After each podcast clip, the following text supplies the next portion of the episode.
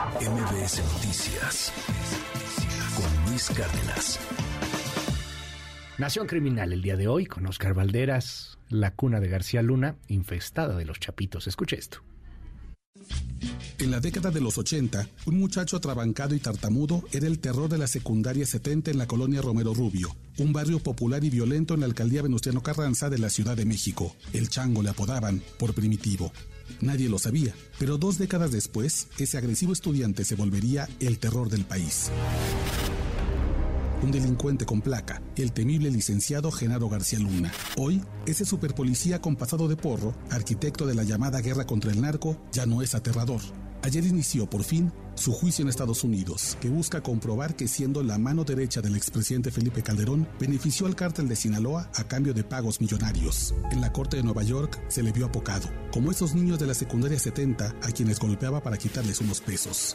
Pero el daño que Genaro García Luna ha provocado al país no está en juicio para cientos de miles de víctimas. Ellas y ellos no necesitan de un jurado estadounidense para saber de las heridas abiertas desde el 2001, cuando presuntamente el exsecretario de Seguridad Pública Federal se alió con el Chapo Guzmán. Lo que muchos no saben es que el efecto García Luna es tan devastador que incluso se siente hoy en la calidad de vida de los vecinos que lo vieron crecer en la colonia Romero Rubio. Y es que ese barrio es actualmente centro de operaciones del cártel de Sinaloa, el cártel que García Luna ayudó a esparcir como metástasis. Como si se tratara de una historia de horror con un final redondo, el patio de juegos de Genarito es hoy controlado por los Chapitos. La colonia Romero Rubio ha sido desde su fundación en 1909 un territorio indómito, popular y El orgullo del barrio durante años fue tener su propia arena de lucha libre, el cortijo, como si avisara que ahí la vida se gana a golpes. En sus hectáreas viven unas 12.000 personas que son testigos diarios de asaltos, robos y el crecimiento del narcomenudeo. No es que en los 80, con el adolescente García Luna como vecino, el barrio fuera tranquilo. Según el periodista Francisco Cruz, la colonia ya era punto de encuentro entre policías corruptos que usaban a niños como Genarito como espías. Pero la situación no era tan crítica como ahora.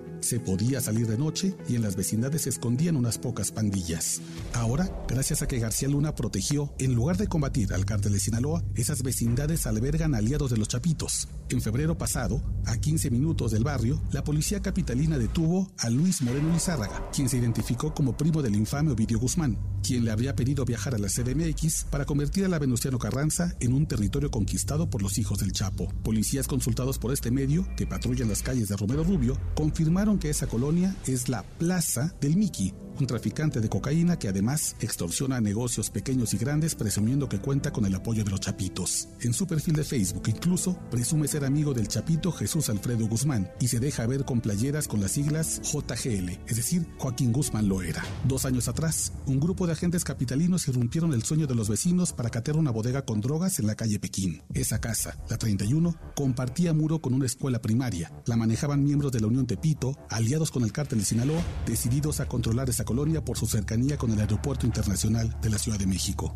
En otro país, en otra circunstancia, la llegada de un viejo vecino a la titularidad de la Secretaría de Seguridad Pública Federal generaría paz para la colonia. Al fin y al cabo, una máxima de vida es que uno nunca debe olvidar de dónde viene y que al barrio se le defiende, incluso después de cambiar de código postal. Pero el ascenso de Genaro García Luna fue todo menos benéfico para la colonia Romero Rubio. Al contrario, los arruinó al empoderar al cártel de Sinaloa, los nuevos verdugos del barrio. Hoy los vecinos invierten más dinero que nunca en enrejar sus ventanas, conviven con más droga en las calles y hasta con los chapitos deben entenderse para no ser golpeados. Genaro García Luna responderá por muchos pendientes en su juicio. Ojalá también responda por traicionar a su barrio y abandonarlos a merced de sus socios del cártel.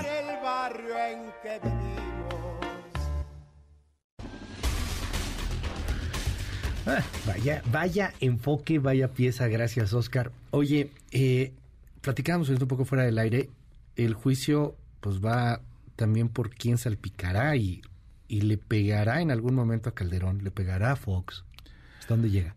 Mira, el juicio yo creo que al nivel mediático ya está decidido. Genaro García Luna es culpable. no importa lo que diga el jurado de 12 personas, ya hay un juicio de la sociedad mexicana sobre quién es. Y ya también. Ya hay una expectativa sobre eso, ya no la hay. La expectativa es a quién va a salpicar.